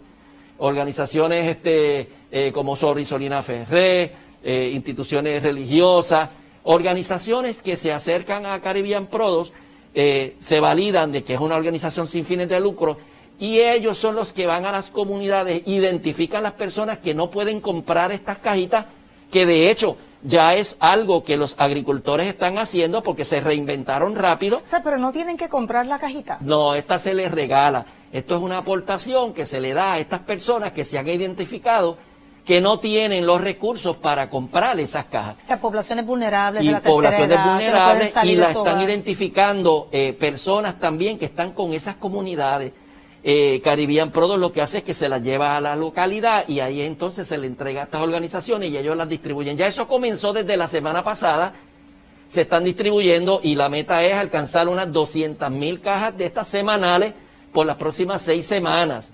Eh, eso constituye una buena oportunidad no solamente para que nuestros agricultores pues canalicen toda esa producción, porque mira, la primera ayuda que quiere un agricultor y yo te diría, muchos de ellos te van a decir, la única que quieren es que todo su producto se venda y se venda a buen precio.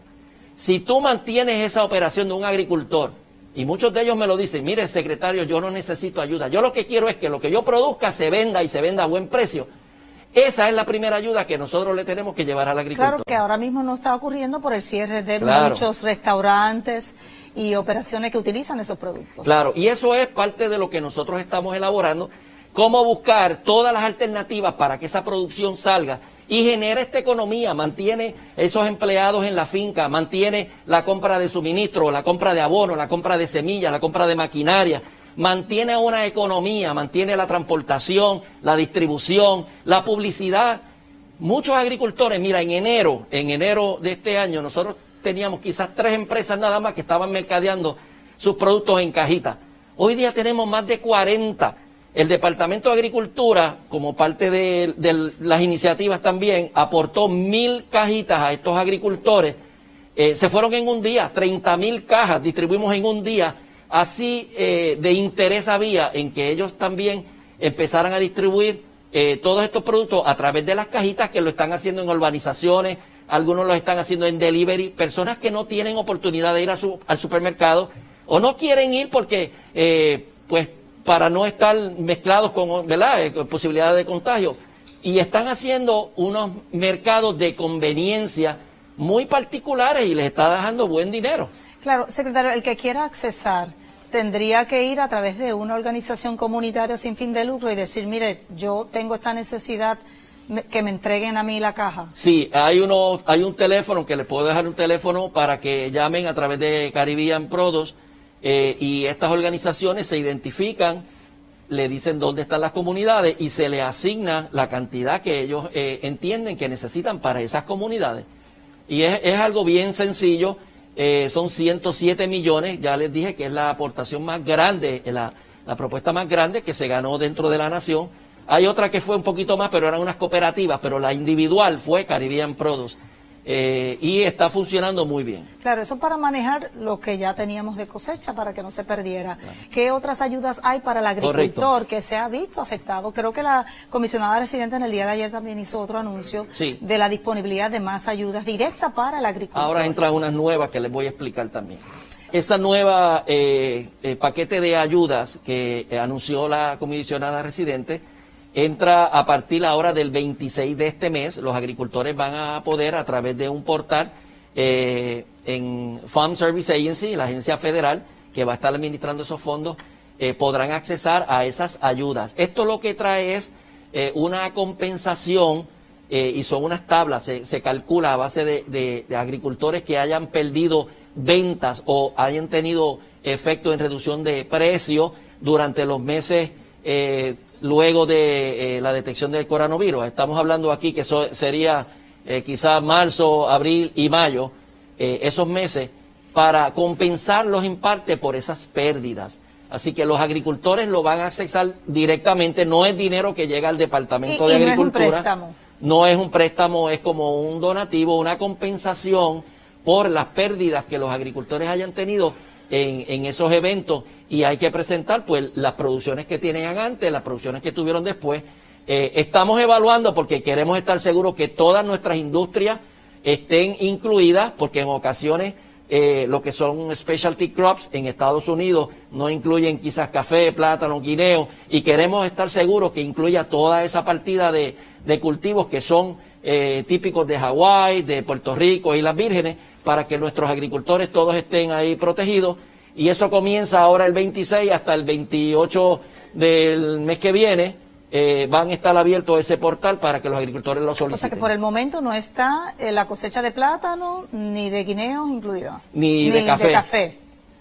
No están incluidas. No están incluidas, pero ya la comisionada tiene conocimiento de esto para que a través de NOFA, otra agencia, se pueda también hacer el señalamiento y que se incluyan estas empresas eh, en, Puerto Rico. Eso es lo que dijo el secretario del Departamento de Agricultura sobre ayudas que le pudieran llegar a los agricultores y sobre todo cómo se han reinventado en medio de la pandemia con esto de las cajas de alimentos que se han estado vendiendo por algunos y que se han estado repartiendo por, por el parte del gobierno en otros lugares. Realmente la agricultura podrá salir eh, de pie cuando culmine todo lo que tiene que ver con la pandemia. Ustedes pendientes a la red informativa que vamos a analizar el asunto. La red. la pausa y cuando regresemos, mientras hablamos de pandemia, no podemos dejar por eh, olvidado el hecho de que en los próximos seis días dará inicio la temporada de huracanes. Y Omar de X61 a la red informativa en el sureste habló con el metrólogo John Tui Morales sobre el particular, sobre qué nos espera esta temporada de huracanes 2020 lo analizamos y lo escuchamos luego de la pausa. Regresamos en breve.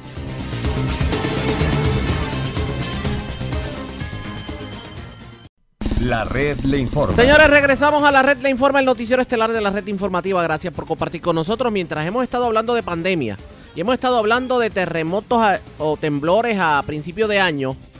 Estamos, señores, a seis días de comenzar la temporada de huracanes, temporada que promete estar la mar de interesante. Y Omar de X61 tuvo la oportunidad de hablar con el meteorólogo John Tui Morales precisamente sobre lo que se avecina y esto fue lo que le dijo. Podamos tener una actividad eh, de, de, temporada de huracanes mucho más activa. Sí, eh, hay como dos docenas de entidades que hacen pronósticos de temporada completa en el Atlántico. Y yo creo que como la mitad de ellos ya han emitido o difundido, perdón, sus, uh, sus pronósticos. Y en general casi todos concuerdan en que va a ser una temporada, eh, según calculan, pues más activa de lo normal. El pronóstico de la NOAA sale el 21 um, y tengo que tengo que asumir que también va a indicar que la temporada ellos van a proyectar que va a ser más activa que lo normal. Eso incluye pues eh, un número elevado de tormentas comparado con el promedio. El promedio es 12. Eh, hay algunas entidades como la Universidad de Penn State que está pronosticando hasta 20 tormentas. Eh, nuestros colegas allá en la Universidad Estatal de Colorado, donde estaba el ya fallecido William Kay, pues ellos creo que están pronosticando 16, sí, creo que son 16. Y bueno, pues obviamente cierto porcentaje de esas tormentas van a alcanzar de intensidad de huracán y, y, un, y un grupo de estos huracanes va a alcanzar categoría 3, 4 y 5, que son los más dañinos, los más catastróficos. Así que hacia dónde van, pues nadie sabe. O sea, ellos no pronostican para dónde es que van a ir, pero sí pronostican el número que se anticipa y pues obviamente este año eh, luce bastante eh, preocupante en términos de la actividad de huracanes. Están, no sé si llamarle mitos o realidades, que también usted lo puede aclarar, donde se dice las temperaturas en Puerto Rico han estado extremadamente altas en estos últimos días y rápido pues los augurios del tiempo de antes se decía que sol caliente, demasiado caliente, días demasiado caliente, temperatura de huracanes mala para la isla. Este, definitivamente las temperaturas están elevadas. Hay muchas razones de eso. O sea, a corto plazo, pues, la dirección que está soplando el viento, también es la temperatura del mar que rodea a Puerto Rico. O sea, eh, el, mar está caliente, está más caliente de lo normal. Y esto eh, eh ¿Sería una tendencia. Para una, para una tormenta? Si fuéramos a hablar ya entrando en temporada de huracanes, estando el mar como está, ¿sería combustible para pues una tormenta tropical? Sí, o sea, sería combustible para que una tormenta tenga mayor potencial de convertirse en huracán o tal vez huracán fuerte. O sea, de eso no hay duda y es lo que comenté anteriormente. O sea, eh, la temperatura del mar está elevada. Eh, eh, parte de la razón es el calentamiento global por la mano del hombre y, y, es una de las consecuencias, pues, de tiempo extremo que ha venido incrementándose y afectando, ¿sabes? El tiempo extremo, o sea, los desastres naturales, ¿a quién afectan más? Afectan más a la gente pobre. O sea, los desastres naturales afectan a los ricos muy poco pero afectan a los pobres más. Eh, y, la razón, bueno, vamos a empezar con que generalmente eh, las estructuras de las, de las residencias donde viven son más endebles. Eh, en la gente de pocos recursos, ya pues ahí están más expuestos a, a, un peligro. Encima de eso no tienen forma, a veces no tienen forma ni de desalojar la zona peligrosa donde viven. O sea, sea, sea una ladera de una montaña donde pueda existir un derrumbe, o sea, una costa donde pueda haber una marejada ciclónica, si no hay recursos para moverse, eh, pues ahí se tienen que quedar. Entonces, eh, desde, desde el daño económico hasta el daño físico, donde pueda haber más muertes, desafortunadamente son la gente de pobres recursos los que siempre les, les, golpea más esta cuestión del tiempo extremo. Así que yendo a la pregunta original, que es cómo se lidia entonces eh, en una ciudadanía que ha vivido mm, por tantos desastres, o sea, María en el 2017, en la pandemia, la, incesante recesión económica en Puerto Rico. ¿Y, eh, y, entonces, claro, y los terremotos. Entonces, pues, eh, desafortunadamente yo no tengo respuestas a eso. O sea, fuera de, que es un, son unos años muy difíciles, eh, yo no sé qué trae el futuro eh, en términos de si se van a poner más difíciles o no, pero sí en cuanto a, eh, eventos extremos en la meteorología, todo apunta a que va a haber más de esos en el futuro. Es tan cierto lo que se está ha estado hablando y muchos todavía hablan del cambio climático como si no existiera. Y ahora mismo usted que, que trabaja todos los días con esto, pues ha estado hablando de que a esta fecha ya tenemos eh, temperaturas del mar extremadamente altas. Yo, yo creo que en Puerto Rico, en general, la ciudadanía no, eh, no es como, pues, por ejemplo, algunos ciudadanos en Estados Unidos que, que eh, niegan la existencia del calentamiento global, ¿verdad? O sea, yo creo que en Puerto Rico la gente no, no, no pelea ese hecho tanto.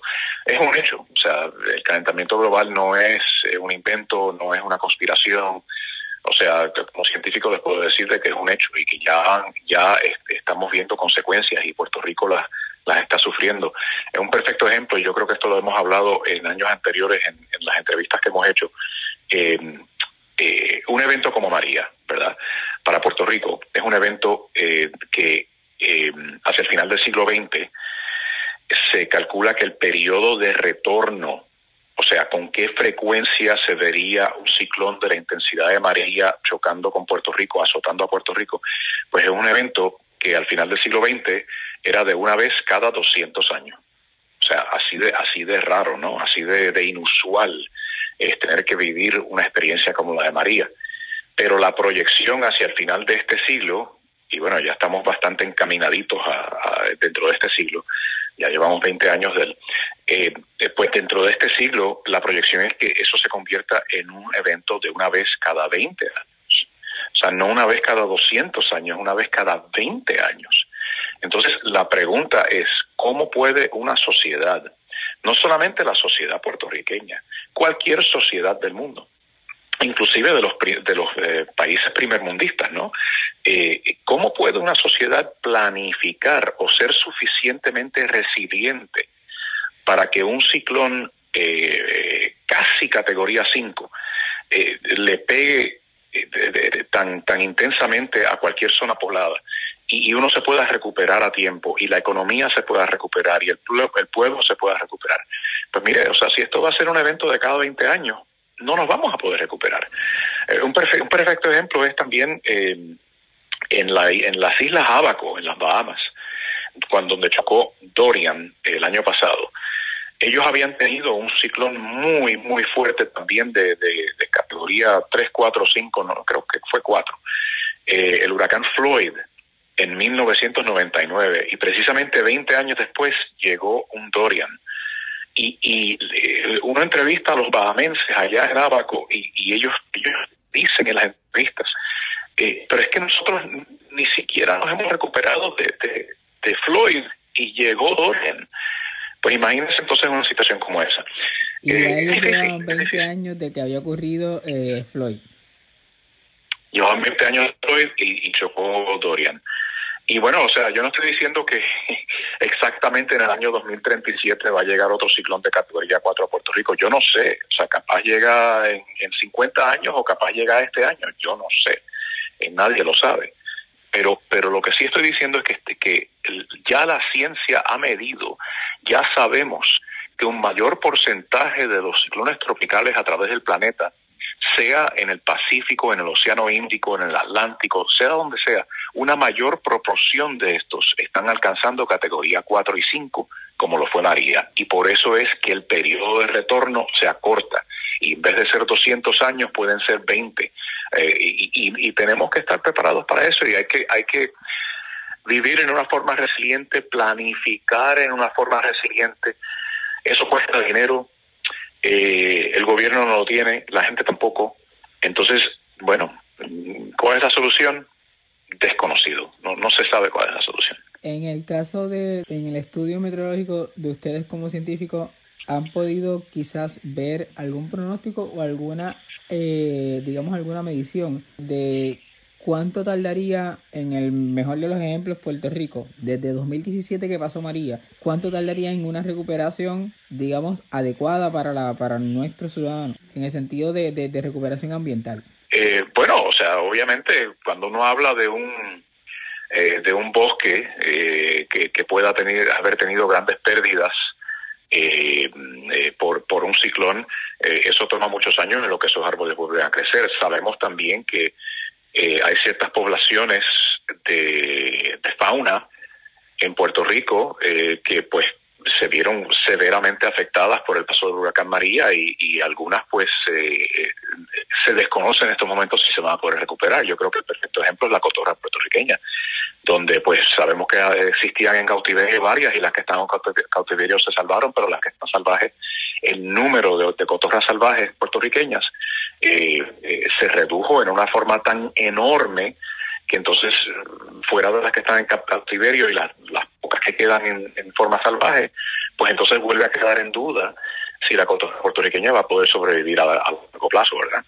Y, y eso pues eh, son, son efectos de una combinación de cosas, porque la- el problema de la cotorra puertorriqueña no solamente, o sea, no son los huracanes, ellos, ellas sobrevivieron eh, obviamente docenas de huracanes a través de miles de años.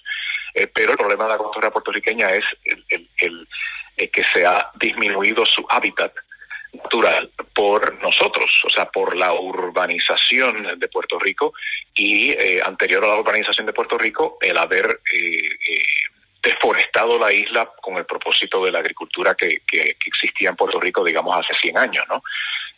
Así que entre la agricultura y la urbanización le hicimos tanto daño al hábitat de las cotorras que pues eso se afectó mucho y entonces encima de eso le sumas un huracán y entonces sí que se ponen en peligro su, su, su supervivencia. Primero, ¿algún consejo a los amigos Red Escucha sobre la venide- venidera temporada de huracanes? De igual forma, el mejor consejo que usted le pueda brindar a ellos. la preparación dentro de lo mejor que podamos, ¿no? Eh, yo sé que, que hay muchos retos en las familias puertorriqueñas, eh, particularmente las de menos recursos, en, en- en poder prepararse apropiadamente para una temporada ciclónica. Pero como mínimo, eh, usted tiene que saber saber si vive en una en una casa que requiera desalojar. O sea, si, si el lugar donde usted vive es propenso a marejada ciclónica o la casa es endeble y es propensa a un viento muy fuerte, o vive en una zona donde hay derrumbes o inundación de río, eh, pues son diferentes razones por las cuales usted probablemente tendría que desalojar esa, esa residencia en caso de, una amenaza ciclónica. Eso es lo primero que tiene que saber. Y entonces, más allá de eso, tiene que formular un plan. Y el plan, pues, si incluye quedarse en la casa, pues entonces ya eso conlleva una serie de suministros, los cuales no, no voy a enumerar aquí porque esas listas de suministros existen en 20.000 lugares. Eh, eh, pero, o sea, ¿cómo entonces poder estar listo para sobrevivir por no, no ni dos ni tres días, pero una semana, dos semanas, lo que pueda requerir en lo que llega el auxilio a, su lugar en particular. Así que tenga un plan de acción familiar que incorpore saber si esa residencia donde usted está o apartamento o lo que fuese, pues es un lugar eh, seguro o no seguro para pasar un huracán. Y por ahí empezamos. Y, más allá de eso, pues obviamente hay muchos otros pasos para ser más resilientes durante la temporada que se avecina. Escucharon al metrólogo John Tuy Morales en entrevista con José Omar de X61. Parece que la temporada de huracanes va a estar bastante interesante, así que entre pandemias, temblores y huracanes, este 2020 definitivamente ha sido cosa seria. La red le A la pausa, regresamos a la parte final del noticiero estelar de la red informativa.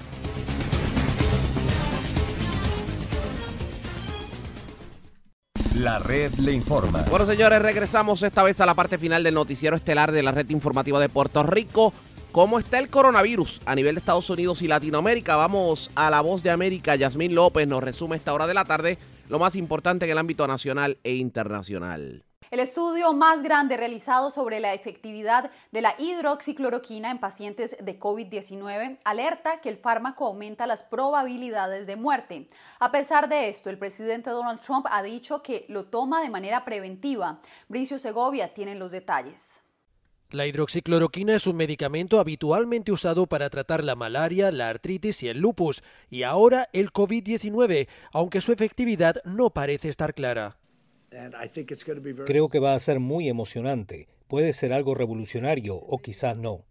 Donald Trump presentó así este fármaco en marzo después de haber presionado a la administración para que aprobara su uso de emergencia en hospitales para tratar el nuevo coronavirus. Varios estudios como este del Colegio de Cardiología de Estados Unidos advirtieron entonces que quienes lo toman son propensos a problemas cardíacos.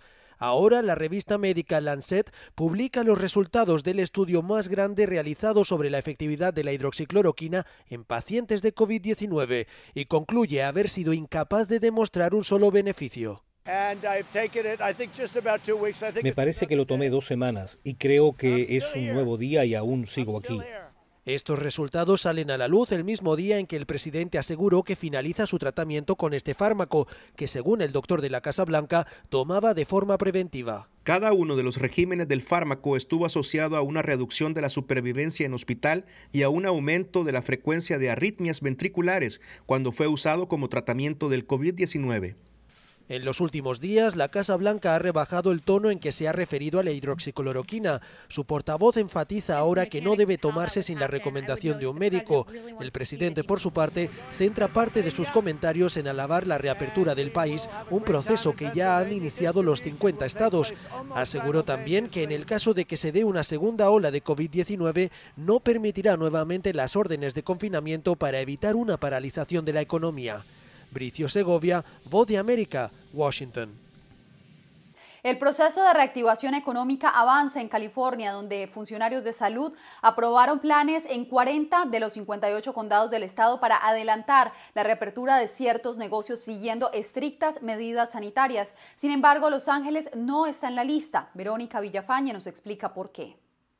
El COVID-19 sigue azotando al condado de Los Ángeles, el epicentro del brote del coronavirus en California, y el jueves alcanzó un hito no deseado, superó las 2.000 muertes. Esto representa casi el 60% de todas las muertes por COVID-19 en el estado. Autoridades aquí esperan que el progreso sea más lento, ya que aún continúan reportándose aumentos en el número de diario de nuevos infectados. Pero a pesar del promedio diario de muertes, funcionarios de salud del condado de Los Ángeles indican que la tasa de transmisión bajó. Al comienzo de marzo, en promedio, cada persona infectada llegó a contagiar a más de tres. Casi un mes después de entrar en vigencia la orden de quedarse en casa, el número de transmisión efectiva cayó a un promedio de un contagiado por cada persona con COVID-19. Si se puede mantener esa tasa de transmisión para principios de diciembre, solo el 9% de los residentes del condado de Los Ángeles habrán contraído el coronavirus. Pero si en el proceso de reapertura no se siguen las pautas sanitarias, que incluye la orden de distanciamiento físico y el uso de máscaras, según simulaciones científicas, el 44% de los residentes del condado podrían resultar infectados para la misma fecha. Por lo pronto, funcionarios del condado de Los Ángeles han establecido como meta reabrir más completamente, incluyendo tiendas, centros comerciales y restaurantes, con limitaciones y modificaciones para el 4 de julio. Verónica Villafañe, Voz de América, Los Ángeles. Mientras tanto, en Miami, las autoridades reclaman la reapertura de hoteles y playas para estimular la reactivación del sector turístico. José Pernalete nos cuenta.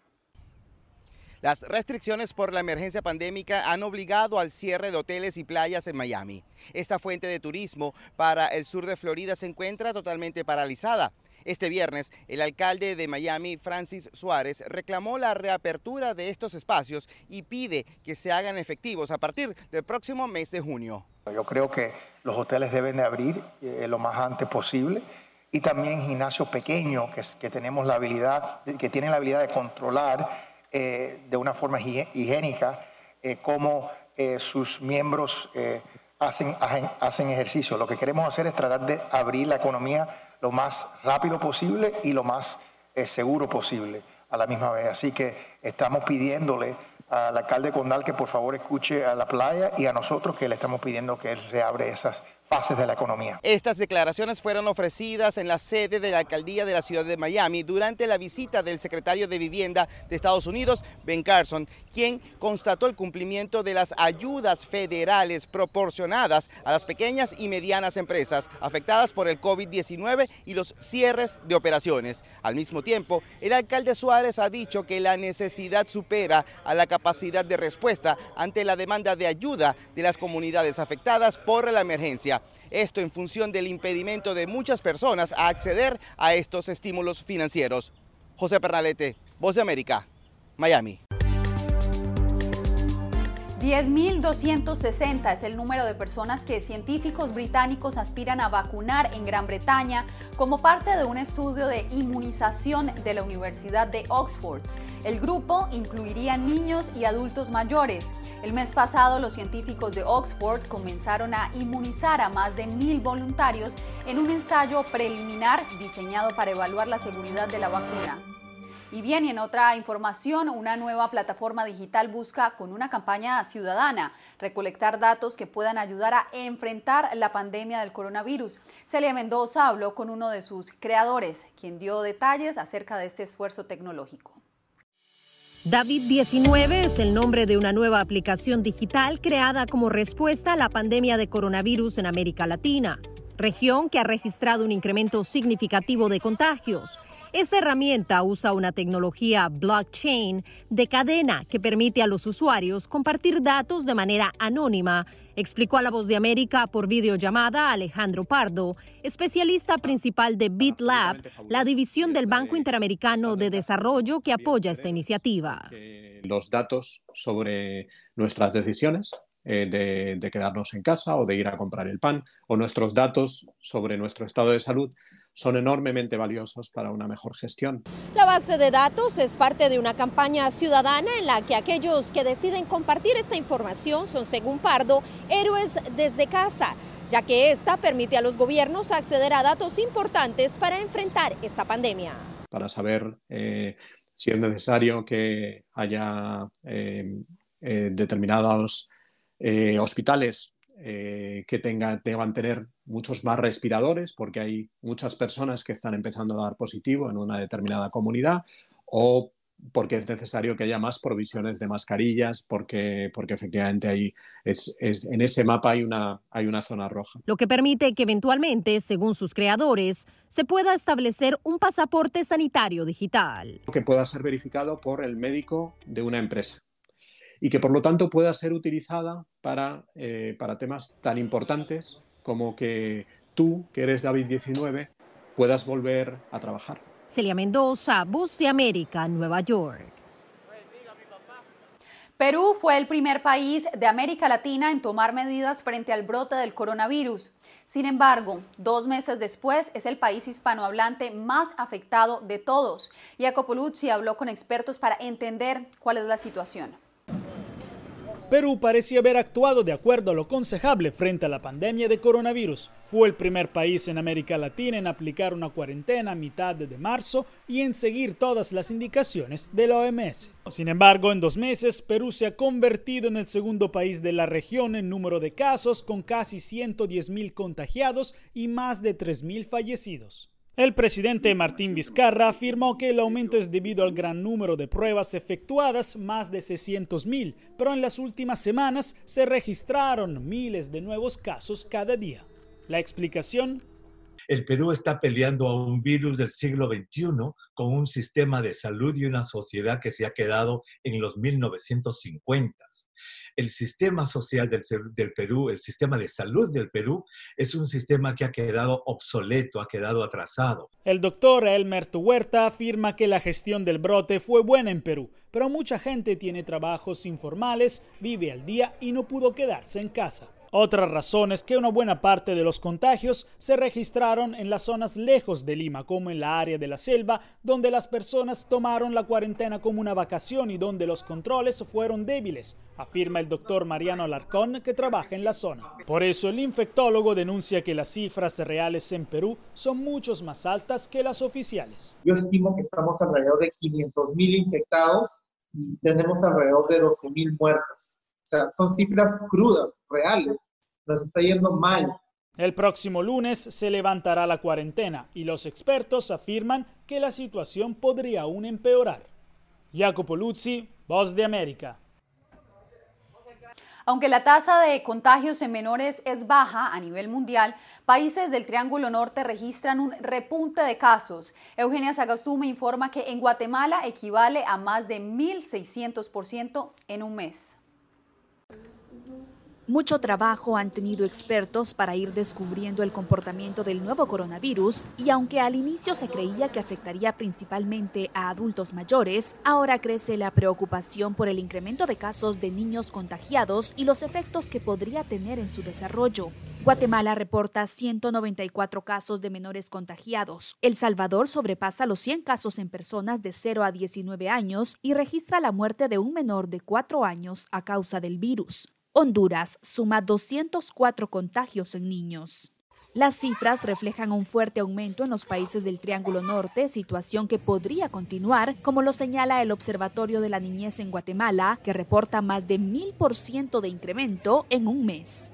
1627% en términos de, sí, es, es correcto. El crecimiento ha sido exponencialmente muy fuerte. La pediatra María José Marroquín explica que, aunque la mayoría de niños contagiados presenta síntomas leves o son asintomáticos, eso no quiere decir que el virus no sea peligroso para ellos, principalmente si sufren desnutrición. Hemos considerado que puede ser un factor de riesgo, aunque hasta el momento, por lo menos en la experiencia que hemos tenido, no hemos visto, mm, por ejemplo, que en pacientes que tengan cierto grado de desnutrición leve, por ejemplo, que es como lo que más tenemos, eh, esta enfermedad pueda comportarse de una manera más agresiva. Y mientras los menores permanezcan más tiempo en casa por las medidas de confinamiento, los adultos deben extremar la prevención para evitar el contagio a los más pequeños del hogar. Eugenia Sagastume, Voz de América, Guatemala. Bien, ahora les contamos sobre Rafael, un venezolano de 100 años, quien nos cuenta cómo vive sus días de cuarentena dentro de su casa, sabiendo que su país y el mundo enfrentan una nueva pandemia. Habló con Gustavo Cando sobre sus preocupaciones. La memoria de Rafael Fernández funciona habilidosamente a sus 100 años. Es capaz de hablar de viejos gobiernos y de noticias recientes, como la suspensión de operaciones de DirecTV en Venezuela. Aislado en su casa, cumple a cabalidad las normas de higiene para no enfermar gravemente, como a mediados del siglo pasado cuando tuvo fiebre tifoidea. Yo tres veces y siete. Y yo voy a la sangre por donde quiera. Por la nariz, por la boca, por donde quiera. Hoy, bajo los cuidados de un grupo de cinco enfermeros, espera que el mundo supere pronto la pandemia que Dios nos ampare y nos favorezca, que nosotros de eso tengamos una resaca, como cuando la gripe española, le tengo más miedo a la crisis, la, la crisis. Rafael llama así corona crisis al resto de problemas políticos, económicos y sociales que experimentan los venezolanos más allá del nuevo coronavirus. La migración de la mayoría de sus familiares es una de las consecuencias de esa crisis. Otra es el colapso de los servicios públicos. Las fallas eléctricas, dice, le preocupan más que el propio COVID-19. La ciudad de Maracaibo es una de las más calurosas de Venezuela. En la casa de Rafael cada mediodía la sensación térmica puede rozar los 50 grados centígrados y tiene una planta generadora eléctrica portátil que no puede utilizar por falta de gasolina. Antes de retirarnos de su hogar, pidió a La Voz de América grabar un mensaje de esperanza para todos los venezolanos. Darle un aliento y algo bueno a, a los venezolanos, a mis compatriotas, que tengan fe en que algún día vamos a cambiar esto. Gustavo Cando, Alex Voz de América, Maracaibo. La red le informa. Señores, enganchamos los guantes. Regresamos mañana martes a la hora acostumbrada, cuando nuevamente a través de las emisoras que forman parte de la red informativa de Puerto Rico y nuestras plataformas en la web, le vamos a llevar a ustedes el resumen de noticias multimedios de mayor credibilidad en el país. A la pausa, regresamos mañana. Hasta entonces, que la pasen bien.